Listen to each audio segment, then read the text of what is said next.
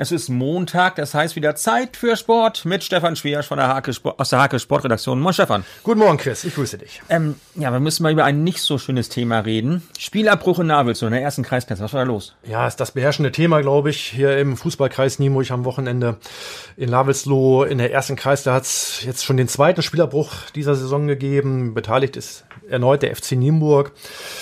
Äh, ja, es ist ein kniffliges Thema. Es ist diesmal aber scheinbar etwas eindeutiger als der erste äh, Abbruch vom ersten Spieltag damals gegen Hassel. Da ist bis heute so ein bisschen ungeklärt, wer letztlich äh, Aggressor, wer Opfer, wer Täter war. Jetzt scheint es aber eindeutiger zu sein. Ähm, es hat zwei Platzverweise gegeben für den FC Nienburg äh, und infolgedessen wurde der Schiedsrichter bedrängt. Augenzeugen berichten von Bedrohungen, Beschimpfungen. Der Schiedsrichter ist denn ja, mehr oder minder in die Kabine geflüchtet, ins Sporthaus geflüchtet, äh, hatte das Spiel dann abgebrochen und äh, es hatte noch einen verletzten Ordner gegeben, der ins, äh, die, die Nacht im Krankenhaus verbringen musste, also dramatische Ereignisse.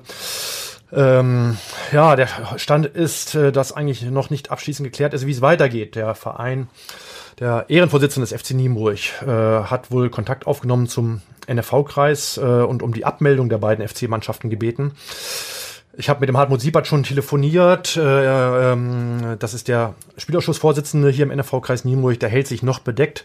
Sein Gremium tagt erst jetzt am kommenden Mittwoch und erst dann wollte er mit einer Entscheidung an die Öffentlichkeit gehen. Das heißt, das ist ein schwebendes Verfahren. Äh, da müssen wir halt abwarten bis Mittwochabend. Äh, aber wie gesagt, das sind äh, ja, Ereignisse, die kein Mensch braucht, die unser Fußball nicht braucht, die in dunklen Schatten werfen und die wir eigentlich auch nicht sehen wollen. Was passiert, wenn sie sich abmelden? Hast du überall weniger Mannschaften in den beiden Ligen, wo die spielen? Naja, wenn der FC seine beiden Mannschaften abmeldet vom Spielbetrieb in der ersten und in der zweiten Kreisklasse, entstehen automatisch die beiden ersten Absteiger fest. Die werden einfach subtrahiert aus diesem Spielbetrieb. Ähm, das, die Liga erträgt das, aber man muss sich natürlich auch vergegenwärtigen, dass der FC Nienburg dann nur noch auf dem Papier existiert, weil das sind die einzigen beiden Mannschaften, die er im Spielbetrieb hat. Es gibt keine Jugendmannschaften hier auf der Anlage im Stadion Minderlandstraße. Der FC Nienburg würde also von der sportlichen Landkarte komplett verschwinden. Wird das Stadion dann brach liegen oder wird das andersweitig, anderweitig genutzt noch? Dieser Sport spielt ja noch da, aber man muss sich natürlich auch vor Augen führen, das ist eine schöne Anlage mit einem Top-Platz äh, und äh, ja, äh, viel Betrieb wäre dort nicht mehr und das ist natürlich wiederum tragisch. Wo viel Betrieb war, das war in den anderen Sportarten, ja. Fußball, Handball, Volleyball, dazu gleich mehr. Bei mir immer noch Stefan Schwiersch, der Sportchef der Hake Sportredaktion. Und wir gucken jetzt mal auf die Ergebnisse in der Fußballbezirksliga. Das war ja ein schwarzes Wochenende für Drakenburg. Ja, also schwarz, es war auf jeden Fall dunkel bewölkt. Äh, TuS Drakenburg, dein Verein. es tut mir leid, 0 zu 6 verloren gegen Wetschen. Man kann gegen Wetschen mal verlieren, aber Lars Büsing und sein Co-Trainer Thilo Schwachmann, die waren äh, not amused, äh, eher irritiert, äh, ob des Auftritts äh, eine richtige Erklärung suchten sie direkt nach Spielschluss noch, aber 0 zu 6 war da wirklich nicht zu erwarten. Andererseits die beiden Kollegen aus Steimke und von Intercomata haben es auch nicht so viel besser gemacht. Steimke äh, muss man sagen, mit einer Notbesetzung sind äh, mit 2 zu 5 unter die Räder gekommen beim FC Suling. Auch das kann mal passieren. Äh, das war aber auch so ein bisschen der angespannten Personalsituation geschuldet höchsten Unterhaltungswert hat dagegen das Spiel von Intercomata äh, geliefert in Sudweihe. Ähm, die haben schon 4-2 geführt, haben kurz vor Schluss auch noch 5 zu 4 geführt, aber diesen Vorsprung halt nicht ins Ziel retten können. Endstand 5 zu 5. Für alle neutralen Zuschauer muss das ein super unterhaltsames Spiel gewesen sein. Trainer Aslan Akan war, war allerdings ganz schön angefasst hinterher. Unterhaltsam muss auch der Auftakt der HSG Nienburg gewesen sein. Die Handballdamen, die Handballmänner sind ja. in die Saison gestartet ja. und die erste der HSG gleich gewonnen. Gegen einen ja. starken Aufsteiger, muss man sagen. In der Tat. Äh, da war Trainer Carsten Thomas ähm, relativ respektvoll vor diesem Spiel. Bei Aufsteiger TV Stadt Oldendorf, die haben sich wirklich gut verstärkt, mit ehemaligen Drittligaspielern auch.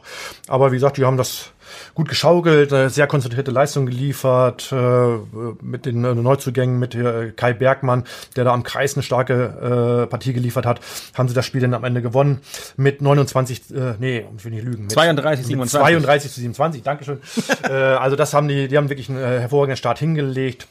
Die weiteren HSG-Mannschaften mit Licht und Schatten, die Frauen äh, super souverän, die spielen ja in dieser Saison in der Landesliga Lüneburg. Die wurden in die Nachbarstaffel herübergesetzt. Warum? Weil sie so ein geografischer Grenzgänger sind. Sie waren bisher äh, in der Landesliga Hannover, aber durch die neue Aufteilung der Mannschaften äh, sind sie jetzt über diese Grenze hinweggegangen und wurden in der Lüneburger Staffel eingeordnet. Der Verein wird das gar nicht, sieht das gar nicht so dramatisch und ich finde auch mal neue auf neue Gegner zu treffen, das hat auch manchmal seinen Reiz. Man kennt die zwar nicht, die kennen einen aber auch nicht. Also es muss kein Nachteil Aber du musst weiterfahren. Ja, die Strecken sind äh, definitiv länger, aber das äh, lässt sich nun mal äh, nicht ändern. Der Spielausschuss gibt das vor und da hat man halt wenig Mitspracherecht. Die zweite Herrenmannschaft? Die genau, die wollen wir nicht vergessen. Äh, die hat äh, leider keinen Sieg einfahren können. Ähm, mit 26 zu 29 haben sie verloren gegen Eintracht Hildesheim. Ja, Mensch, über weite Strecken gut mitgehalten, aber dann gab es so ein, zwei Phasen, wo sie so ein bisschen den Faden verloren haben und dann wird das natürlich auf der Ebene relativ schnell bestraft. Schade eigentlich, aber das muss noch nichts bedeuten. Sie haben auf jeden Fall gute Ansätze gezeigt und wir wollen mal das Positive mitnehmen und hoffen, dass sie da relativ schnell die Kurve kriegen.